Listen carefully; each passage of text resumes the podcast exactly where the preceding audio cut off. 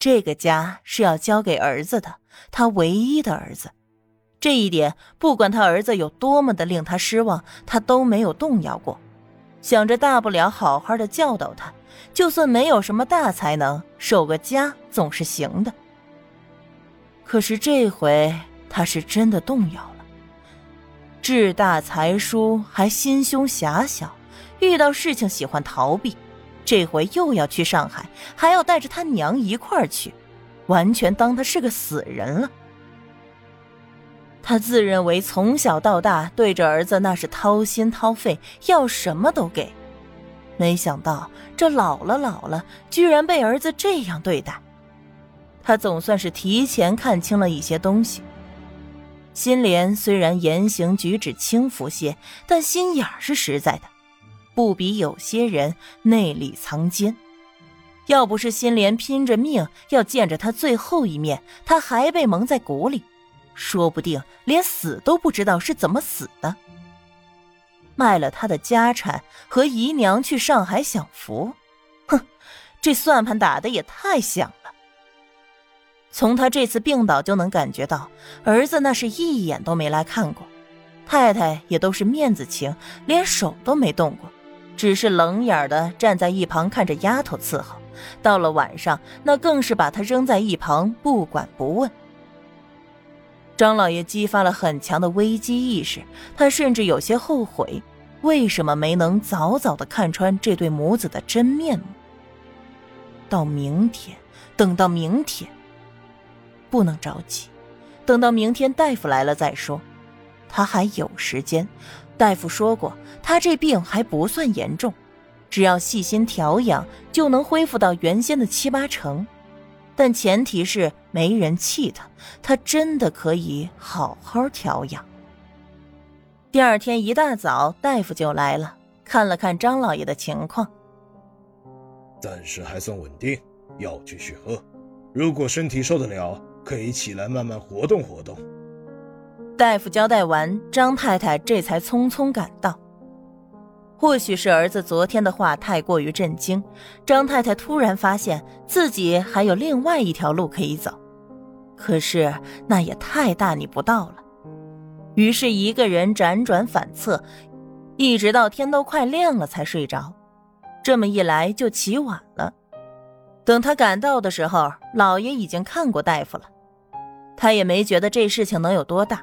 但落在张老爷的眼里，越发坐实了这个太太已经不把他放在心上了，现在连面子活都不愿意做了。于是这一天，张老爷努力的下了床，站了起来，喝药更是积极配合。等到下午的时候，他突然问太太：“心莲呐，让他过来。”张太太百般不情愿。心莲姨娘担心你呢，自己立了誓，说要静静的给老爷祈福，等老爷好了再出来，可见是有用的。这不，老爷都能下床了。让他过来。张老爷没看错太太的不情愿，果然是真的。立刻让他过来。张老爷用力摔了个茶碗，吓得太太一激灵。更是有那懂事的小丫头飞也似的跑去喊心莲姨娘，很快心莲姨娘就过来了。她看着张老爷，想要过去，又看了眼太太，怯生生的冲着太太行礼。行了，就别弄这些虚礼了，老爷。不等太太把话说完，老爷就开口打断，唤心莲姨娘过去。老爷，我来了。心莲姨娘满眼的担心，走到老爷的身边。老爷千万别急，想要什么说一声，或者伸手指一下，慢慢来，不急。张老爷顿时觉得这心头妥帖，这才是一心为他好呢。他的好太太像是一尊佛爷似的，任凭他怎么说都不动弹一下。根本就不担心他会着急。你去忙。他指了指太太。我这儿有他。张太太的脸都黑了，本来就没睡好，这老不死的东西一恢复点精神，就立刻要找姨太太，她怎么能不气呢？老爷，大夫说了要静养。走。张老爷不想听他说任何一句话。快些走。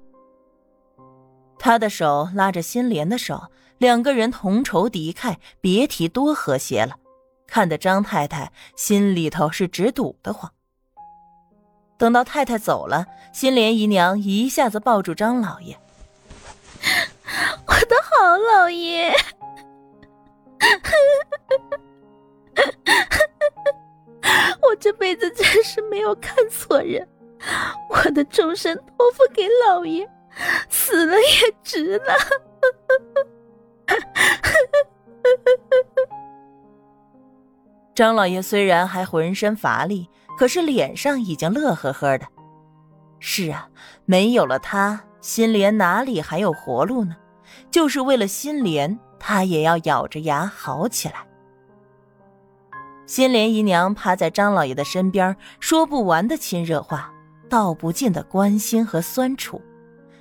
吃了一肚子气的张太太，就等着儿子起来给自己报仇呢。没想到左等右等都不见动静，只好派人去看。